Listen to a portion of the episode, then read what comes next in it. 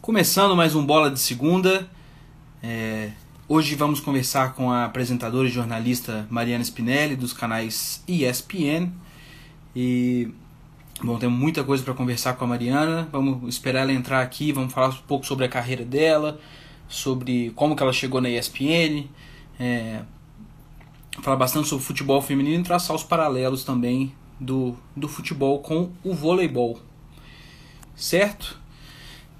É, à medida que forem entrando, fiquem à vontade já para participar também do, do nosso papo aqui. É, a gente vai tentando colocar as mensagens de vocês também na nossa conversa aos poucos.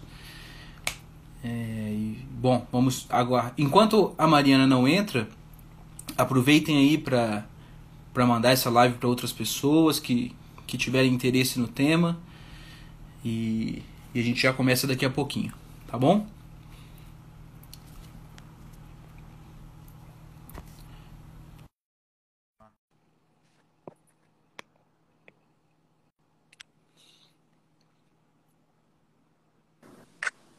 Cheguei. Começamos. Tudo bem? Tudo ótimo Deixa... você. Tudo certo. Tô deixando os trecos aqui no mudo, porque eu tava na correria danada. Aí pronto, senão vai ficar apitando. Tudo bem, Henrique? Tudo ótimo. Muitíssimo... Como que tá a pentelha da sua irmã? Ah, tá aí. tá, tá, tá lá trabalhando até também, tá na correria. Que bom. Saudade. já vou até, né, para quem estiver assistindo a gente, já vou falar aí. É, a Mariana é amiga da minha irmã, estudaram juntas. E por isso que a gente vai. De vez em quando eu vou colocar a Gabi nessa conversa aqui também, vou falar algumas coisas que ela já me contou pra gente. Pra gente. Cuidado! É, não. É, vou, vou calma. Cuidado. Vou, vou, calma. Mariana, bom, primeiro eu queria te agradecer muito por ter aceito o nosso convite, né? Acho que vai ser muito legal, assim, a gente.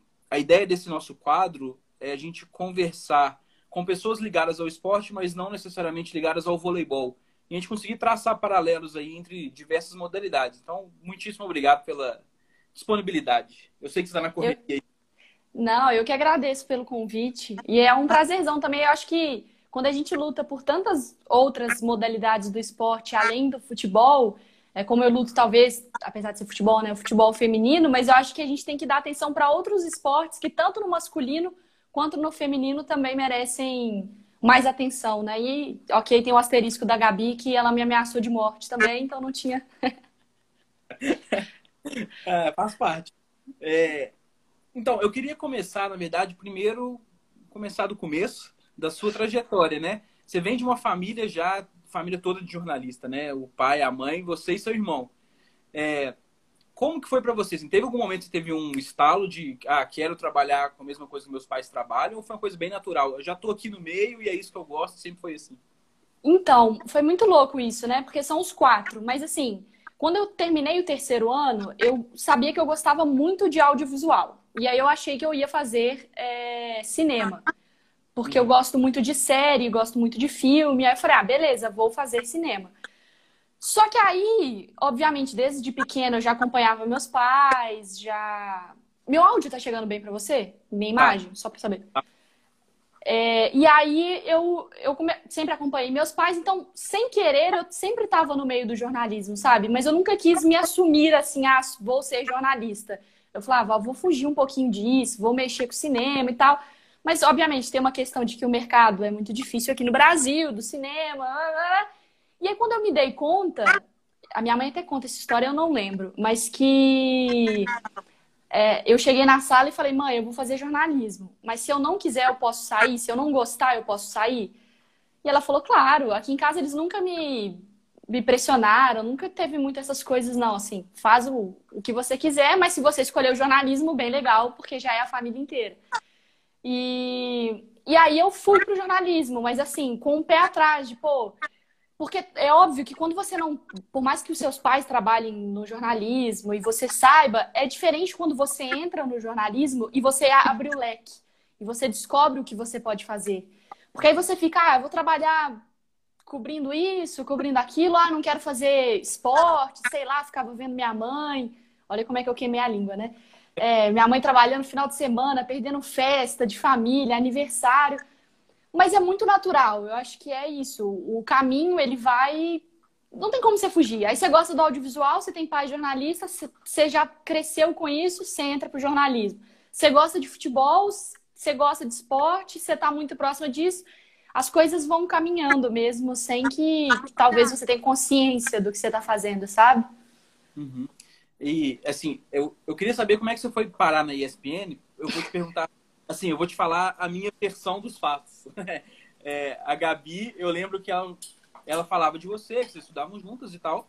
E aí, de repente, ela chegou em casa, ah, não, porque a minha amiga mudou para São Paulo, trabalhando na ESPN. Falei, assim, E aí eu lembro de passar o tempo, já te ver no site da ESPN, depois apresentando os programas, enfim. Como é que foi essa, essa mudança de sair de BH e ir para São Paulo e morar sozinha, enfim?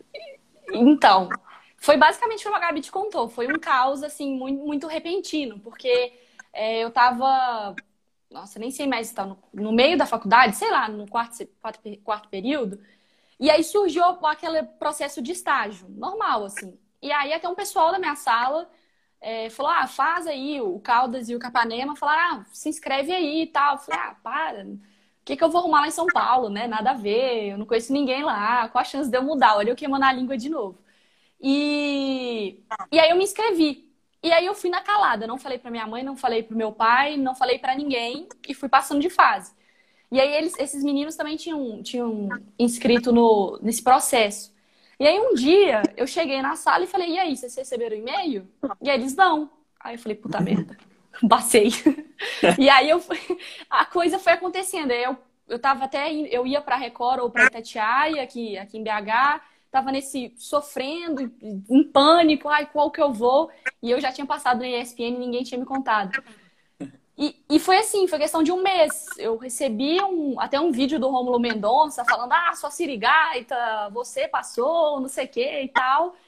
E aí, coisa de um mês, eu comecei a procurar apartamento, república, liga para amigo da amigo da amigo da mãe para poder me receber lá, porque eu não conhecia ninguém de verdade as pessoas que eu conhecia lá em São Paulo é, eram amigas da minha mãe de trabalho, amigas da minha tia do trabalho. Então, jovem, assim, alguém para eu para ser minha amiga, não tinha ninguém. Mas aí eu falei, ah, sabe, tô nem aí. Eu vou arriscar, vou pular de cabeça, é uma oportunidade. Nunca tinha pensado em ir pro esporte, quer dizer, já tinha pensado em ir pro esporte, mas não dessa forma. E falei, ah, vou embora, vou para São Paulo se der tudo errado, eu volto. Eu até tinha um plano assim, ficar seis meses, ver se eu gosto ou não, e volto. E não voltei. E, e aí muda a faculdade, muda tudo. Mas foi muito. Sabe quando a coisa parece que deu tudo certo? Porque eu cheguei lá dia 8 de janeiro de 2018. E eu já me senti muito tranquila, muito em casa. Pessoal, muito gente boa. É óbvio que se adaptar com São Paulo é meio maluco, assim, tipo, no primeiro dia que eu saí na estação de metrô, eu chorei, porque eu não sabia o que, eu ia fazer. Eu, eu... eu olhei pro lado. Ah. Porque na ESPN tem muita gente que é de Minas, né?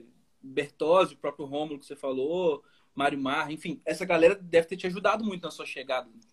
Provavelmente. Com certeza, com certeza. E assim, tem, tem os que já, né, que são os conhecidos, mas principalmente o Marra, o Bertozzi, que me ajudaram bastante. E porque eles conheciam minha mãe também, né? Então, eles foram muito, muito solícitos, mas tem tem né, na parte de trás das câmeras que as pessoas não conhecem, mas tem o Felipe também, que, que é de Lagoa Santa, tem a Clara, que é, ela, sem querer, a história da Clara é muito boa.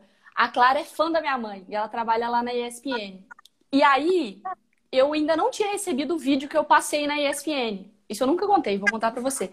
Eu ainda não sabia que eu tinha passado. É, e eu tava em pânico, Record, Itatiaia, Record, Itatiaia, pra onde eu vou, não sei o quê. Blá, blá. E a Clara ficou sabendo lá na redação da ESPN que eu tinha passado, mas eles ainda não tinham avisado para os candidatos.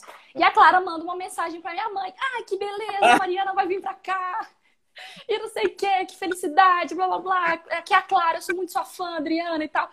E a minha mãe, cretina, me viu chorando, tentando decidir e não falou nada e deixou lá eu sofrer com as escolhas da vida, já sabendo que eu tinha passado na ESPN. Ah, se vira, se vira. Ó, uma coisa que eu já percebi, uma das últimas perguntas que eu tinha separado para te fazer era sobre projetos futuros, mas agora eu já sei. O que você falar que você não vai fazer é o que vai acontecer. certeza absoluta. Olha, eu não quero, não quero cobrir uma Copa, nunca, nunca, nunca. Olimpíada, tô fora. Tomara que não. Vai dar certo. É, bom, a gente já tocou aí no assunto da galera de Minas te ajudando na sua adaptação. É, você assume o seu time do coração, né? Então, então, é, não, eu não falo, mas todo mundo sabe. Então, assim, é uma ah, coisa que, que não, não tem muito como esconder por, por todo o contexto, mas assim, principalmente agora que eu estava esse tempo, é, inclusive, cobrindo os times de Minas, aqui em casa, na real, é, todo mundo sabe os times que minha mãe meu pai torcem, meu irmão, eu torço, mas é, a minha mãe cobriu muito tempo os dois também. E ela sempre me. E cobriu a época de título de um, trabalhou dentro do outro. Então, a, a minha mãe sempre me ensinou muito desse. E é muito louco, porque é natural. Você consegue desligar uma chavinha, sabe? Então, quando eu tô trabalhando, eu penso assim: é o meu rosto, é o meu trabalho, é a minha carreira em jogo. Independentemente do que eu torcia antes, torço, enfim. É, a coisa muda muito. E é muito legal quando você vê o reconhecimento de ambas as torcidas, sabe? Porque você toma muito cuidado para não. Desculpa o termo, mas para não fazer cagada, sabe? Para não. Porque é o seu trabalho, é, é a sua carreira e você não pode vacilar. E eu gosto muito. Então, se falarem assim para mim, ah, Mariana, você vai ter que cobrir o seu pior inimigo da vida. Eu vou com um sorrisão na cara. Porque, sabe, é, eu fico muito mais feliz de ver a matéria no ar ou ver a reportagem do que pensar quem que está vestindo a camisa ou quem é a pessoa ou enfim. É, eu, eu até me identifico um pouquinho porque eu trabalho eu trabalho no Cruzeiro e mas eu não costumo também ficar falando sobre futebol é, fora do clube e eu consigo me identificar nessa sua fala de do seu trabalho ser mais importante do que qualquer outra coisa que envolva ali, né? Tem gente perguntando seu time, mas depois o pessoal pesquisa e descobre. é isso.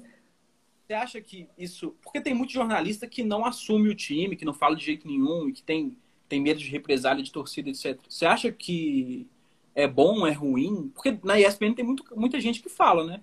O time que Ah, eu acho que eu acho que vai é muito pessoal, sabe? Por exemplo, eu já conversei com, com narradores que falam, ah, eu não vou falar meu time porque isso pode é, implicar diretamente no trabalho dele, no sentido de assim, pô, o cara vai narrar um gol, aí um dia que ele não tá bem, narra mais ou menos, ah, é porque você torce para não sei o quê, e aí para de botar o cara nesse jogo. Então, eu acho que eu entendo, assim. Agora, por exemplo, você, suponhamos, ah, Henrique, amanhã você vai ser o setorista do Flamengo. Você vai cobrir todo dia o Flamengo lá. E aí você chega numa live e fala, oi galera, eu torço pro Fluminense. Você vai apanhar, entendeu? Não, não, vai, não vai dar. Então, acho que depende muito da sua função. E também como você faz isso, né? Eu, por exemplo, o Mário Marro e o Léo Bertozzi são atleticanos e falam tranquilamente sobre isso, e... mas são caras que botam a profissão muito, muito à frente.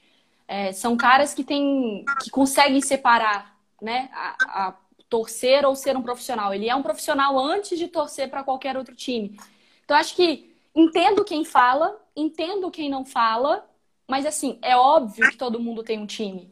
Ninguém vai entrar para o jornalismo esportivo para trabalhar com futebol porque abomina o futebol. Ah, eu odeio futebol, vou trabalhar com isso, sabe? Você tem que ter algum tipo de relação com, com o esporte para você estar tá entrando nele, assim, principalmente no futebol aqui no Brasil. Então, assim, é, sentir, ter um time, todo mundo tem. Querer falar ou não, eu acho que vai muito do, da situação da pessoa, do, da fase da carreira que a pessoa tá. Acho que do que ela tem como objetivo, não sei, acho que é, às vezes as pessoas pressionam ou, ou, falam. Porque aí se a pessoa sabe, ela também te enche o saco. Se a pessoa não sabe, ela inventa um tanto de coisa. Então eu entendo também que. Tenta descobrir. É, então deixa quieto, deixa. Eu acho que é hipócrita a gente falar que a gente não torce. Nossa, não, que isso, futebol, eu torço pra minha. Sabe? Todo mundo torce para alguém, isso é óbvio. Mas é como que você separa essas duas coisas. Eu, eu prezo, e não é papo de, de RH, não, sabe? Eu prezo muito pelo, pelo meu trabalho. Me mata quando alguém fala assim: ah, você tá fazendo isso porque você torce pro Galo, ah, você tá fazendo isso porque você é cruzeirense. Isso me mata, me mata, porque às vezes você ficou empolgada para fazer o trabalho ou para trazer uma informação, ou enfim. É... Eu acho que tem que saber mesclar a coisa. Sim. Bom, vamos começar a falar de futebol feminino, que é um dos seus temas favoritos. É, eu queria que você falasse como que você avalia o momento atual do futebol feminino, mas é, de forma geral, primeiro. É, teve uma teve uma visibilidade muito grande em comparação ao que era é, a partir da última Copa do Mundo, mas ainda está muito distante do que pode ser, e eu acredito que existe um mercado muito grande ainda para o futebol feminino. Como é que você é. vê o futebol feminino hoje? Ah, eu vejo que a gente está em subida. Isso é inevitável, assim. É, eu acho que a gente chegou num ponto também, como sociedade mesmo, sabe? Eu acho que o futebol feminino ele caminha de acordo com que a cultura ou como uma sociedade pensa. Então, se a gente vivia numa sociedade muito machista ou numa sociedade é, muito exclusiva, exclusiva, excludente, é essa palavra. É, você, você naturalmente você vai excluir os esportes que envolvem mulheres ou a mulher votar, ou a mulher fazer isso, ou a mulher aqui. Então, acho que o futebol feminino, nesse momento, ele está caminhando junto com a sociedade. Então, a partir do momento que as mulheres têm mais voz é, para brigarem ou para levantarem as bandeiras, naturalmente, tudo que elas se envolvem, elas conseguem brigar com mais força. Então, acho que a gente chegou num ponto que não anda para trás. É, eu acho que o mais importante, talvez, desse legado da, da Copa de, de 2019 é, foi, foi essa apresentar para o mundo que existe um futebol bem jogado, sabe? É, às vezes as pessoas falam assim, ah, o futebol feminino é isso, o futebol feminino é aquilo. Eu entendo que é difícil de assistir por uma falta de, ah, de transmissão. Você não assiste tanto na TV e isso pode afastar. Quando chega uma Copa do Mundo que todo mundo consegue assistir, aí a pessoa fala, nossa senhora, eu não estava esperando esse tipo de jogo, ou não estava esperando essa qualidade, não estava esperando essa parte física. É, e aí tem muita gente que fala, ah, mas é só Copa, não sei o quê. Pô, a gente teve a Champions transmitida na ESPN, a gente teve jogos de altíssimo nível, sabe? Tudo bem, um jogo talvez mais truncado, equipes se estudando mais, mas é uma evolução absurda taticamente, tecnicamente. É, e a minha grande questão é apresentar que existe um futebol feminino sendo jogado. Não é uma causa, é óbvio, é uma causa, mas não é uma coisa só assim, um movimento social. É o futebol, é bola. Então vai hum. ter lambreta, vai ter caneta, vai ter briga. Você vai ver jogadora dando socão na cara da outra, sim. Você vai ver carrinho. Não que isso seja uma coisa legal, mas assim. mas você... acontece. Acontece, né? Mas assim, você vai ver o, o seu futebol que você tanto preza no futebol masculino, você vai enxergar ele no futebol feminino também. Então, eu acho que talvez, né, em tese, a gente tem a Olimpíada no ano que vem, é mais uma subida pra gente. Então, Campeonato Brasileiro rolando, mais gente assistindo, as redes sociais fomentando muito, muito, muito mais. Então você consegue seguir pessoas que produzem conteúdo, você tem portais, você tem jornalismo independente, você tem influenciadores. E, então o material está chegando e é natural. Então as TVs vão comprar, os resultados vão vir, a coisa vai aumentando, chega uma Olimpíada que dá aquela explosão, saímos do ciclo olímpico, tentamos manter um pouquinho, vem Copa do Mundo, até a coisa consolidar mesmo. Mas é um processo. Eu sou muito otimista, estou muito otimista. Sei que tem muita coisa para melhorar, mas sabe aquela coisa de ah, vou aproveitar também agora porque tá legal, sabe? O retorno é muito legal. Tipo, eu tô numa live aqui agora e você tá me perguntando sobre isso. Então há um interesse, sabe? É, eu vou até aproveitar aqui a pergunta do JVO Macedo. Ele te pergunta, Mari, Aí ele coloca aspas, o futebol feminino ainda não dá o mesmo retorno financeiro que o masculino. O que, você acha dessa frase? Mas é verdade, o retorno financeiro não é o mesmo, mas também não se investe o mesmo. Você não paga 300 mil reais por mês por uma jogadora. Então, você não, também não vai receber um milhão de retorno, sei lá quanto que um futebol masculino vai, vai te dar de retorno. Então, quando a gente às vezes fala assim, ah, eu quero igualdade. Eu não quero o salário do Neymar. Quer dizer, querer eu quero, mas é, eu não quero, neste momento, para o futebol feminino, que isso seja a regra, porque eu sei que não é possível. Então, eu quero igualdade no sentido de, pô, tem um uniforme só para elas? É, tem um espaço para elas treinarem? Tem um vestiário bem cuidado? Elas recebem um salário em dia, independentemente de qual seja? Elas têm condição de ir, de voltar, um campo legal para treinar? Tem o um treinador? Henrique, é muito maluco quando você conversa com algumas pessoas que falam: ah, não tinha água pra gente. Como assim não tinha água, sabe? É, ah, o, o, feminino não tem uma camisa própria. Como que as mulheres não têm uma camisa feita para elas, sendo que elas jogam e elas usam aquele escudo? então, o clube. Então, então representando uma marca, então assim, é, não dá o mesmo retorno? Não dá o mesmo retorno. Qualquer pessoa que converse comigo, eu falo sim, não dá o mesmo dinheiro. Exatamente. Mas talvez por isso é um produto muito mais barato para você investir. É uma área que você pode colocar sua grana que o retorno. Se você investe cinco reais e você recebe oito, já é um lucro. Então eu acho que é esse o pensamento que a gente tem que ter. Não é botar um bilhão agora para esperar um bilhão e meio. É você, ao invés de dar 3, 50 mil reais por mês para o seu time, dá 100. Você não paga 100 mil para um pé de rato que é banco de reserva que todo mundo do seu time odeia? O que, que faz de diferença esses 50 mil para você melhorar a academia? É...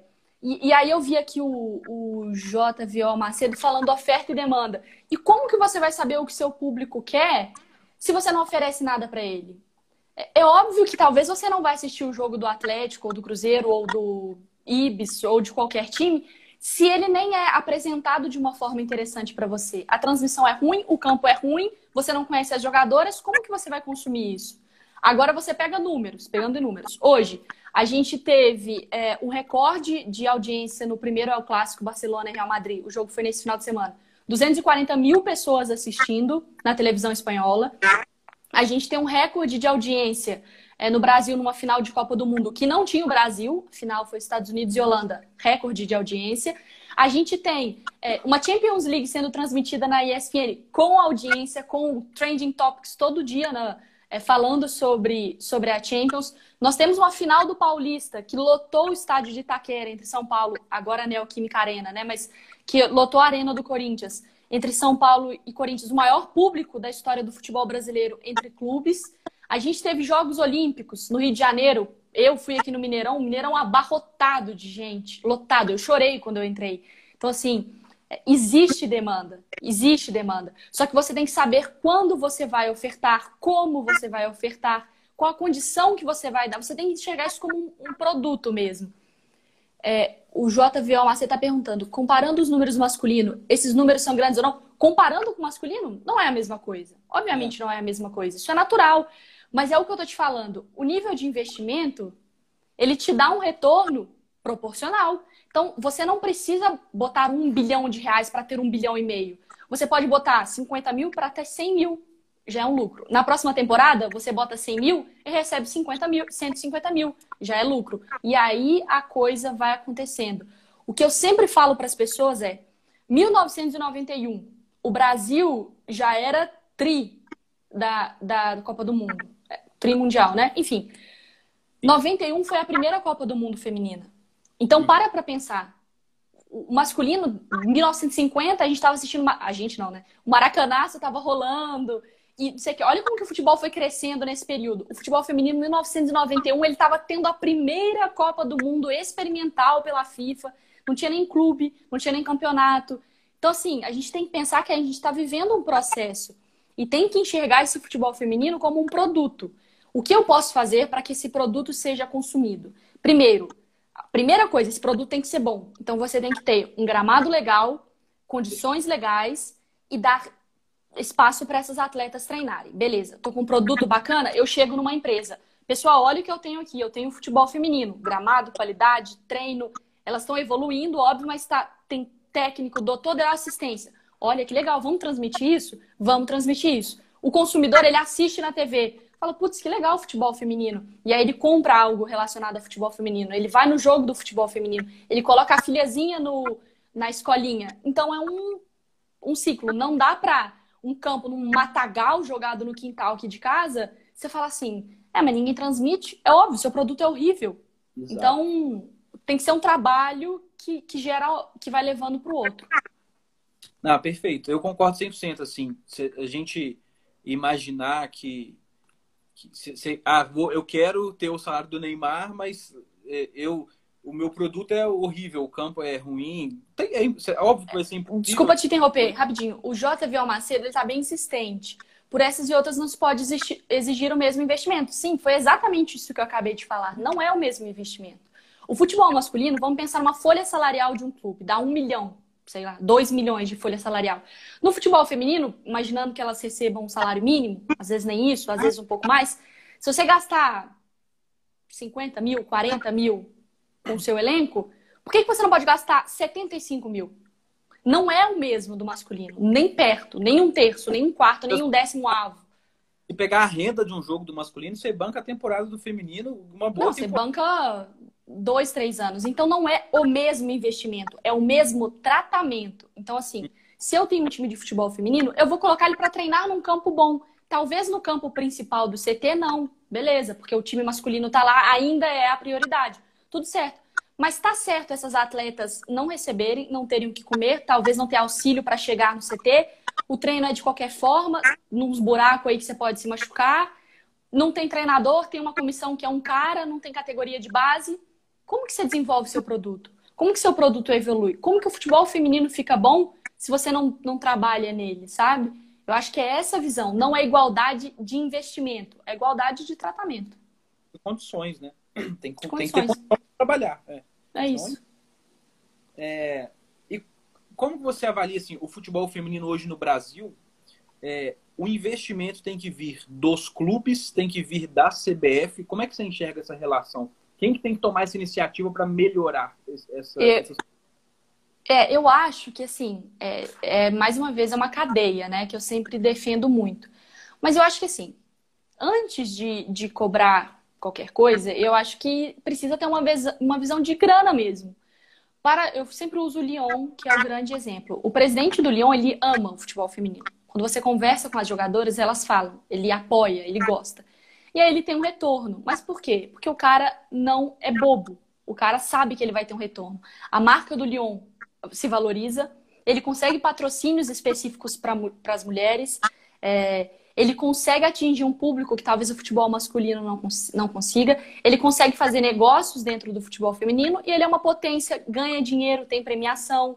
Então, olha como que ele já tem um retorno de grana mesmo, não é nem falando de futebol, é visão mercadológica. Então, aqui a gente ainda é burro, porque a gente tem um país com mais da metade sendo mulheres e a gente não enxerga elas como potenciais consumidoras. Eu tinha um caderninho aqui que eu perdi, mas que, tipo, 45% é, da, do, da chefia econômica dos lares são por parte das mulheres, ou seja, as mulheres que têm o dinheiro. E você não deixa ela consumir.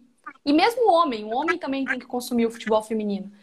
Mas acho que o clube tem que entender ele como um produto. Eu posso ter isso, que eu gasto pouquíssima grana, que eu invisto pouquíssimo, eu não preciso botar muita grana. Só que daqui dois, três anos eu vou receber o triplo do que eu investi. Olha como que isso é interessante. E aí eu consigo fechar um patrocínio. E marketing tem muito do valor de marca, né?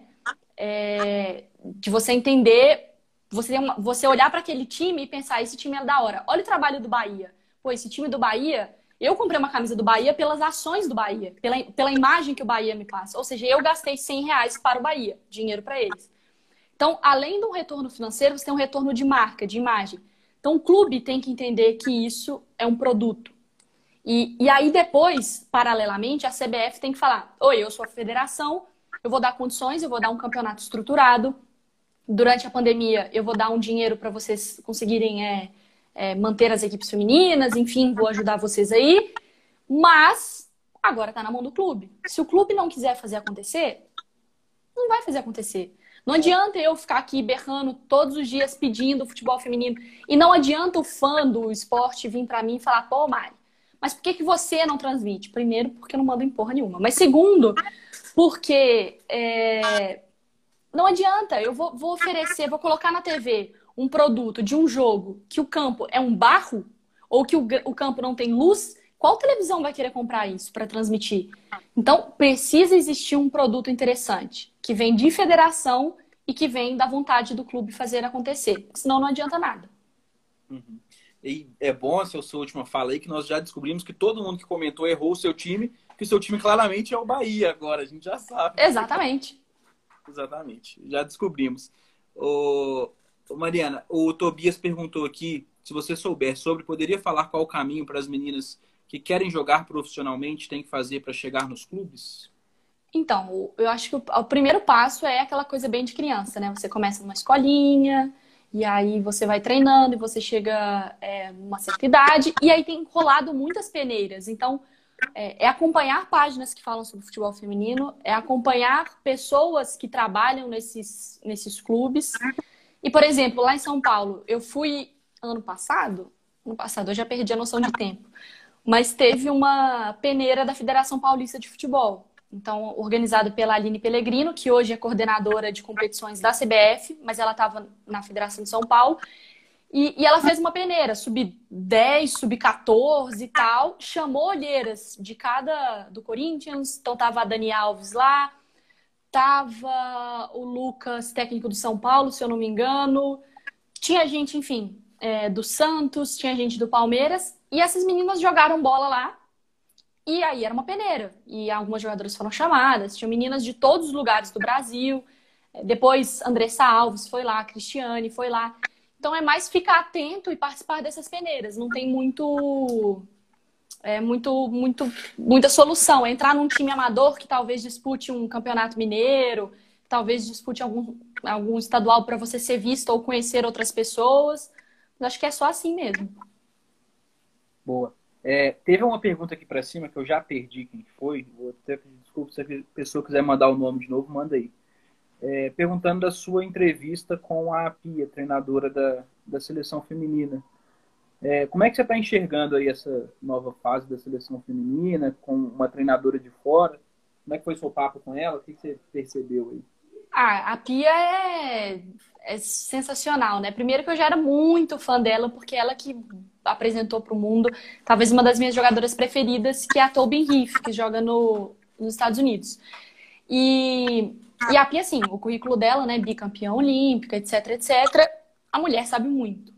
Mas mais do que ela sabe muito, que é o importante, mas ela também gosta muito. Ela não vê o futebol feminino como um trampolim. Ah, eu vou trabalhar aqui porque eu não dei certo no masculino, ou eu vou trabalhar aqui para depois ir treinar um time masculino. Ela não, não pensa nisso.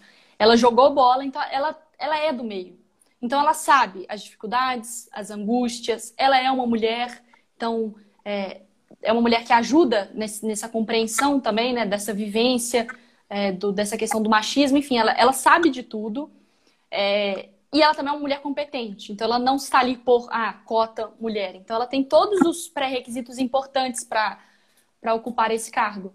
E, e foi muito legal, na verdade, a chegada da Pia, demorou, demorou muito para a CBF acordar, mas o, o, Caboclo tem feito um trabalho que, que aparenta ser muito sério, então traz a Pia, é, agora chega a Duda Luzielli e a, e a Aline Pellegrino na CBF, uma para cuidar de seleções todas e uma para cuidar das competições, que é a Pelé, para reforçar o Campeonato Brasileiro, ter essa conversa com todas as federações, é, Campeonato Brasileiro A1, A2. Então, é um momento muito bom para a gente, na verdade. É, mas a gente demorou muito para fazer todas essas esses movimentos. Então, talvez o resultado não seja tão imediato, sabe? E aí eu vou trazer o gancho do vôlei. Porque quantas meninas altas nesse tempo inteiro que a gente não sabia que existia uma seleção feminina, ou sabia assim muito pouco, elas não foram para o vôlei. E elas poderiam ter sido goleiras, elas poderiam ter sido centroavantes, elas poderiam ter sido grandes zagueiras. Mas que a gente falava, menina vai para o vôlei. E talvez a gente perdeu uma geração. Então a gente vai, tem, vai começar a colher esses frutos nos próximos anos, com o Campeonato Brasileiro se fortalecendo, novos talentos ganhando um pouquinho mais de cancha, a, a, a, as jogadoras mais novas tendo interesse de realmente é, seguirem no meio do futebol feminino. Então, a própria Pia, nessa conversa que eu tive com ela, foi uma, uma, uma conversa muito honesta dela, assim. Eu perguntei para ela, a gente está pronto para os Jogos Olímpicos do ano que vem? Ela falou: olha, não, você não pode achar que uma técnica vai chegar aqui hoje e dar dois, três treinos e eu mudei tudo. É óbvio que algumas coisas mudam. Ela sabe disso. Então, assim, ela quer conquistar o ouro olímpico ano que vem. Mas ela tem a consciência de que talvez não seja ela que vá colher esses frutos. Talvez seja uma próxima treinadora, um próximo comandante que vai ter esses colher esses frutos. O que é muito legal de ver que ela não é egoísta, sabe? Egocêntrica. Eu estou aqui, eu vou conquistar esses títulos. Ela sabe que o trabalho dela é muito maior, é para uma categoria num país, culturalmente falando assim. Então, é de encher de esperança mesmo, porque você vê que a pessoa gosta do que ela faz, sabe? Sim. É, só não, não tira todas as grandonas do vôlei, não, porque. tá bom, a gente divide. É, vamos dividir. E um pouquinho com basquete e aí a gente dá aquela revezada. Exatamente, mas deixa pro vôlei que a gente tá indo bem. É, você tocou no, no ponto de, de, falou até de categoria de base, das gerações das meninas que estão chegando e tal.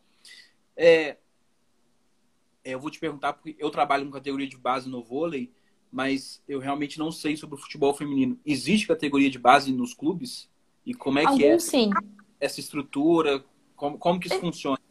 Então, os clubes, eles têm categoria de base, mas o que já é muito importante, porque você não vai ter né, nunca um, um time que não, não, não cultiva a longo prazo, né? Que só tem um time para a temporada.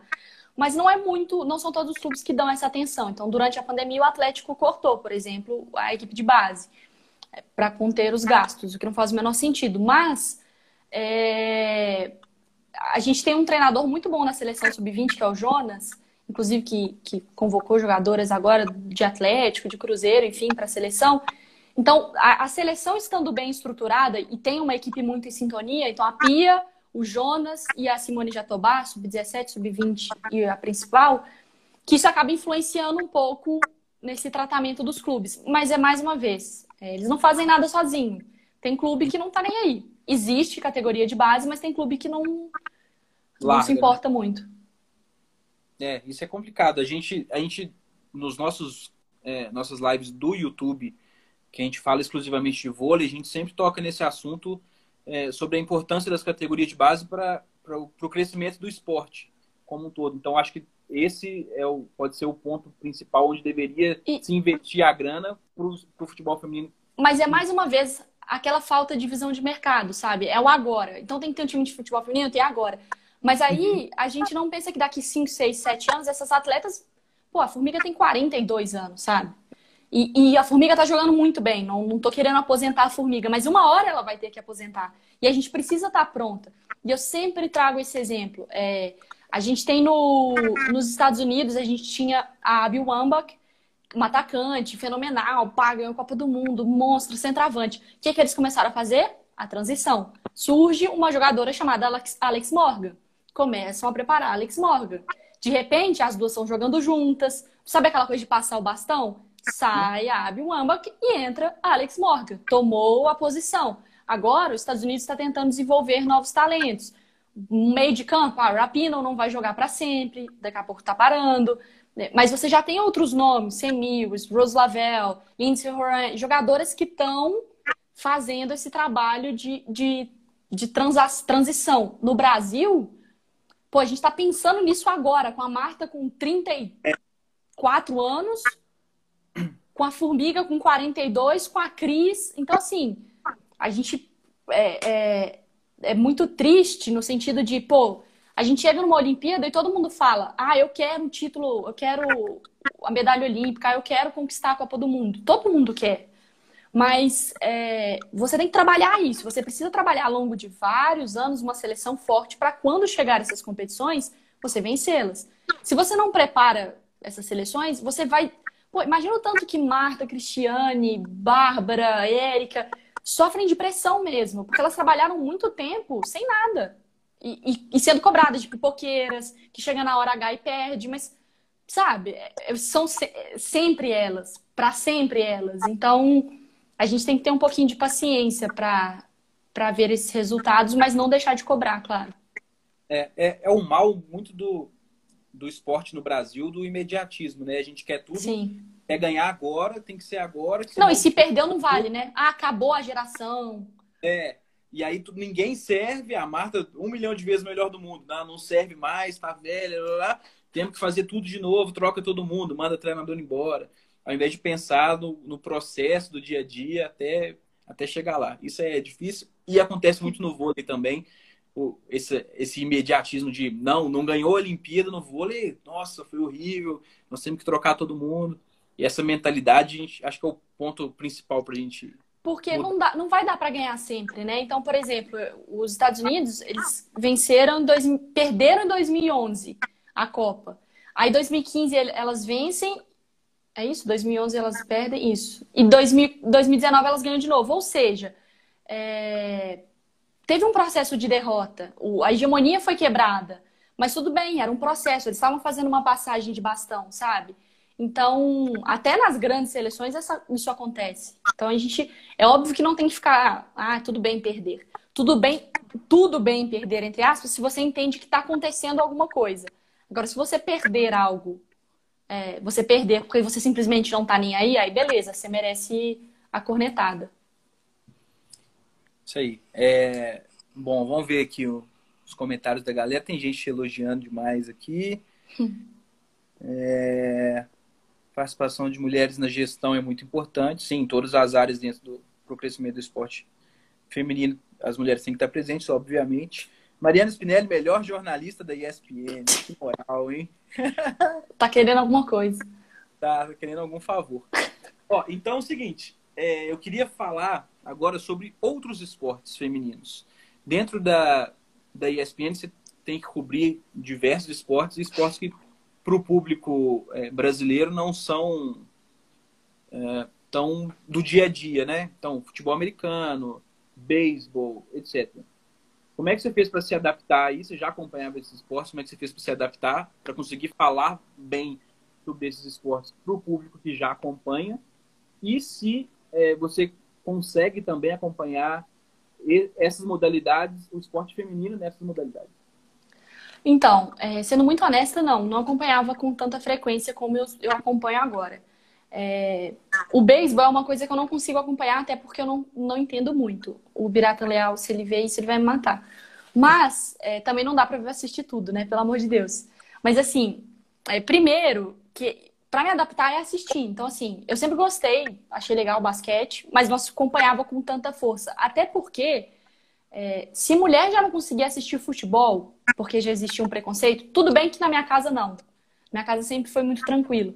Mas, assim, meu pai não vai pensar assim, ah, vou botar minha filha para assistir NBA, sabe? Sendo que é um uhum. esporte que nem ele tinha contato. Meu pai não assiste basquete. Então ele me botou para assistir o futebol. Mas eu sempre cresci muito no futebol masculino, até para assistir o Premier League, La Liga, é, Série A, né, o, o, campeonato italiano, não era comum, porque nem meu pai acompanhava. Então eu tive o futebol masculino brasileiro muito presente na minha vida.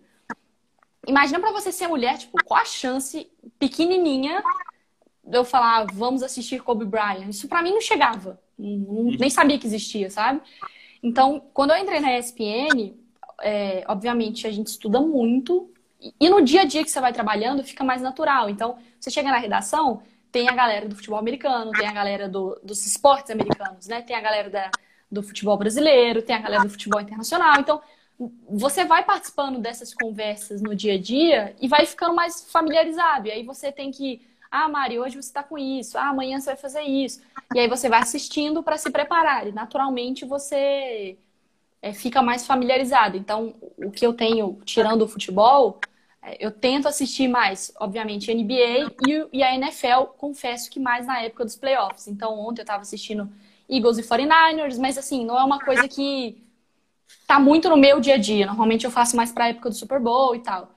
É, mas é, é, assistir e estudar. Então, eu, eu assisto, eu converso muito, eu escuto muito e eu reconheço que eu ainda tenho muita coisa para aprender, sabe? Então, acho que ter um pouquinho desse pé no chão é legal. Eu não vou saber a mesma coisa de NBA do que meus amigos da redação, porque eles vivem isso há muito mais tempo, é muito mais próximo deles. Talvez eles cresceram assistindo basquete. Eu tenho uma vida inteira para para tirar de atraso, assim, né? Então eu vou estudando, vou aprendendo. Quando eu tenho que dar algum palpite, falo, ó, vou falar isso, tá, você acha que tá certo? É coerente? Você vai ganhando confiança, você vai ficando mais, mais solto. Hoje, para NBA, eu já consigo conversar de algumas coisas, mas tática na NBA não é uma coisa que eu manjo, por exemplo. E aí eu tento assistir um pouco da WNBA. Então, rolando finais, gosto muito da Sue Bird, tem a Damiris no, é, jogando também. Enfim, tem a Brianna Stewart. Então eu tento sempre valorizar o esporte feminino. Só que tem uma coisa que as pessoas esquecem, é que a gente é ser humano, né? Então, assim, nesse domingo eu acordei 8 da manhã porque tinha Campeonato Espanhol Feminino, Barcelona e Real Madrid. Aí às 10 já estava rolando o jogo do Manchester United feminino no campeonato inglês. Mas também estava rolando a Premier League, ou seja, futebol masculino. Eu estava com um na TV e um no celular. E aí chegou um certo horário que tava rolando Chelsea e Arsenal. Feminino jogando cada um em um jogo. Eu num computador, no celular e na TV. Aí começou o campeonato espanhol. Aí eu fui assistir o Real Madrid. Então tava Real Madrid, futebol feminino. E aí depois ainda teve Barcelona, teve Liverpool, teve NBA, finais da NBA à noite, teve jogo do Atlético. Ou seja, chega uma hora também que eu não tenho nem, sabe? É, como? não consigo. Aí assisti o jogo do 49ers à noite. É... Então, assim, eu tento, na medida do possível, estar tá acompanhando tudo, mas é óbvio que algumas coisas eu vou me, me especializando. Então, é futebol brasileiro. Agora eu faço toda, toda é, terça, tem uma live de futebol internacional com a Fox e com a ESPN. Então, é Premier League, La Liga e Libertadores. Então, esse, eu foco mais. E futebol feminino. E aí, em época de NBA, eu também foco na NBA. Mas aí eu vou. Não quebra cabeça. É, muita coisa. Realmente não tem como abraçar não dá. É, bom, para a gente fechar essa, essa questão de, dos esportes femininos, eu queria que você falasse como que você enxerga é, essa nova geração de comentaristas. Né? Tem, tem, a gente tem visto mais espaço para mulheres comentando é, nos, nos canais na, na ESPN, acho que sempre teve bastante, mas no Sport TV tem tido bastante agora também. Como é que você enxerga essa nova onda aí? É, eu acho que é muito natural, sabe? É todo daquele processo que a gente está falando. Então, as mulheres começam a ter mais voz na sociedade, elas começam a brigar pelo seu espaço e elas começam a ocupar os espaços. E, e, e a gente está vendo bem esse processo de transição, né? Então, para a gente fica muito claro, quando você liga a TV num dia, não tem, no outro tem cinco mulheres no canal. Aí você percebe, porque a gente está bem nessa geração que está fazendo essa, essa mudança mesmo, né? É, eu fico pensando para minha avó, sei lá. A minha avó, durante a Champions feminina, primeiro que ela liga o jornal hoje tem uma mulher negra apresentando o jornal, que para ela já é uma mulher e uma mulher negra. Pensa minha avó imaginando isso há poucos, há poucos anos atrás. Aí ela muda de canal para ESPN e tá rolando futebol feminino com a neta dela comentando. Sabe? Então, a, a gente está vivendo um pouquinho dessa, dessa, dessa mudança. E eu tô vendo aqui, espero ver mulheres negras comentando. E é uma parada que eu sempre falo. Eu tô falando ainda de uma posição muito privilegiada. Porque eu, como mulher branca, tenho uma vida muito mais fácil que uma mulher negra. Então, nessa escala é, de, de conquista, eu não tenho que falar assim, chegamos. Não, nós não chegamos. É, eu, eu, mulher branca, cheguei, ok ainda tenho muito o que conquistar. Ok, mas eu tenho mulheres que ainda nem entraram, que eu preciso trazê-las junto comigo. Então, acho que a gente tem que também nunca esquecer disso. A gente tem mulheres entrando no esporte, mas a gente tem mulheres brancas entrando no esporte. A gente ainda exclui as mulheres negras. É, e, e os homens negros do esporte como um todo, né? Só você pensar que a maioria dos jogadores. É, a maioria não, porque eu não tenho esse dado, mas você vê uma grande quantidade de jogadores negros e você não vê técnicos negros, né? Então, é, a questão da raça ainda é muito, muito pouco debatida e a gente está começando a, a, ter essa consciência agora. Mas eu acho que é muito natural, sabe? Esse processo de ter, falando agora mulheres, apesar de, de, de da grande maioria ser mulheres brancas, é... porque a gente conquista o espaço. E aí a gente tem, na né, ESPN, você liga, tem Marcela Rafael, agora com a fusão, né? Tem a Dani, tem a Marina, é, tem a Bibiana, tem a Beta, tem eu.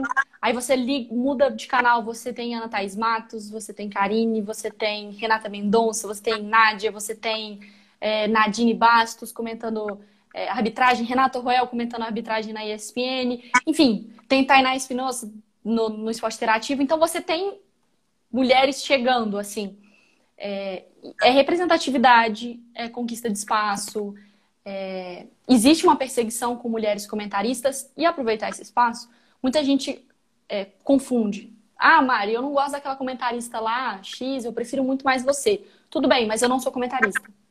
Então talvez você goste mais de mim porque eu não comento o jogo do seu time. Porque eu não, eu não sento na banca.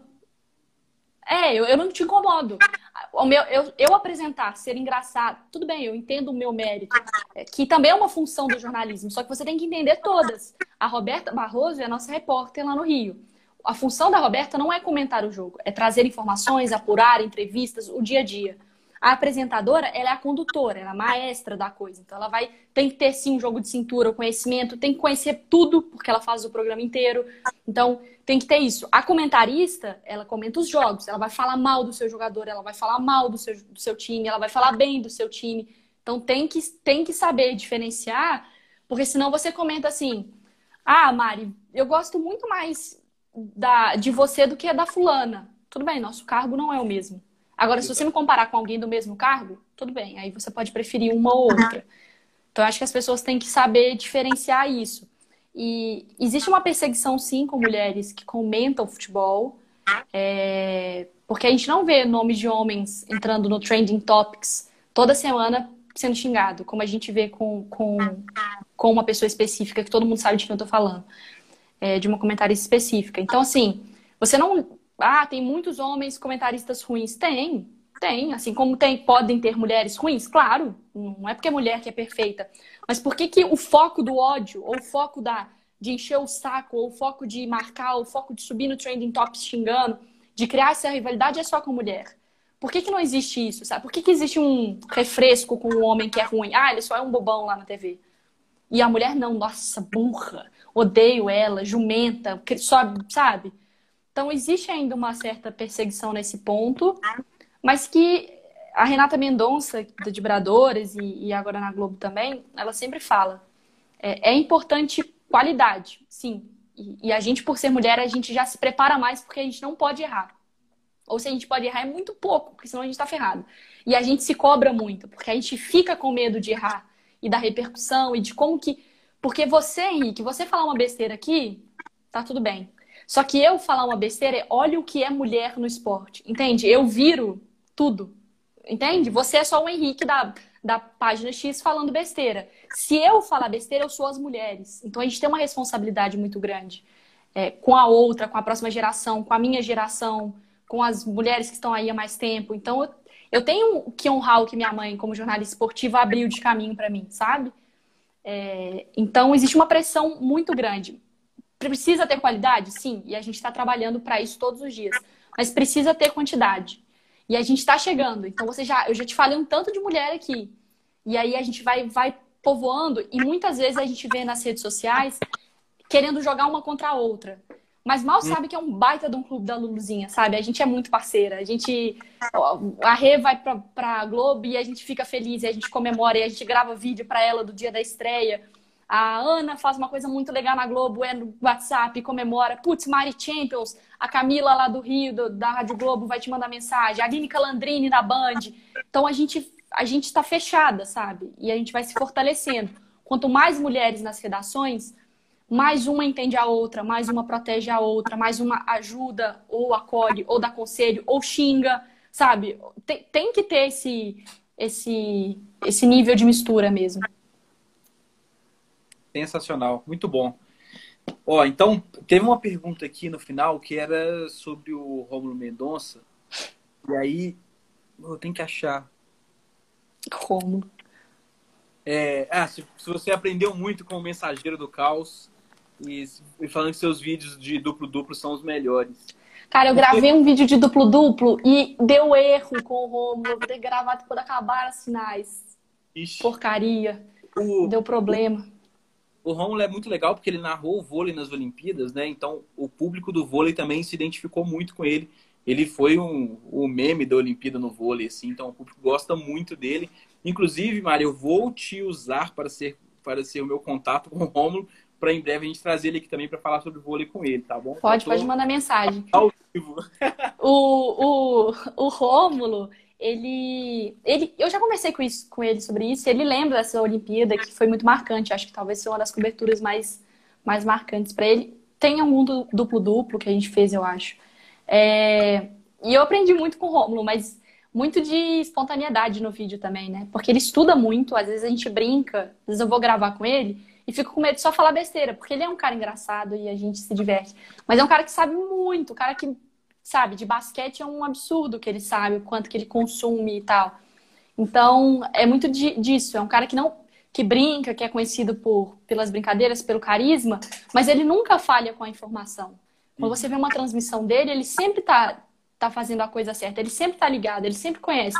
A câmera fecha em alguém, ele sabe quem é. Então, é, muito de, de saber mesclar um pouquinho. É, não de mesclar, mas de saber trabalhar a coisa junta, né? Do, do humor quando precisa, da, do estudo, da seriedade, do momento quente do jogo, você falar a coisa certa. É, ele. E também é mineiro, né? Então já facilita muita coisa. É verdade. Bom, Mário, nós estamos chegando a uma hora de, de live. Vou te agradecer muitíssimo pela disponibilidade, pela conversa, que foi muito legal. É... Espero que a gente tenha a oportunidade de conversar de novo. A gente nunca tinha conversado, na verdade, ser, ser amiga, a da minha irmã, a gente nunca tinha trocado uma ideia assim. Sim. É, eu gostei muito e as portas ficam abertas para a gente poder conversar mais vezes. Muitíssimo obrigado. Obrigada você pelo convite, todo mundo que está mandando mensagem. Hit your Lakers.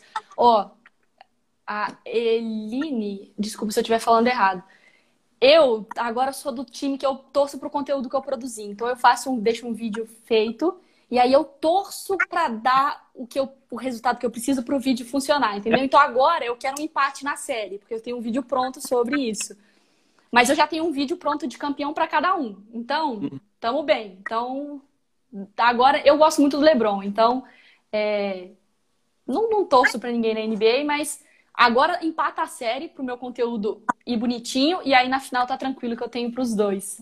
É, é. Obrigada pelo convite, pelo espaço. A gente também pode falar depois sei lá, não sou tão assídua no vôlei, mas trocar um pouco dessa ideia também. Obrigada.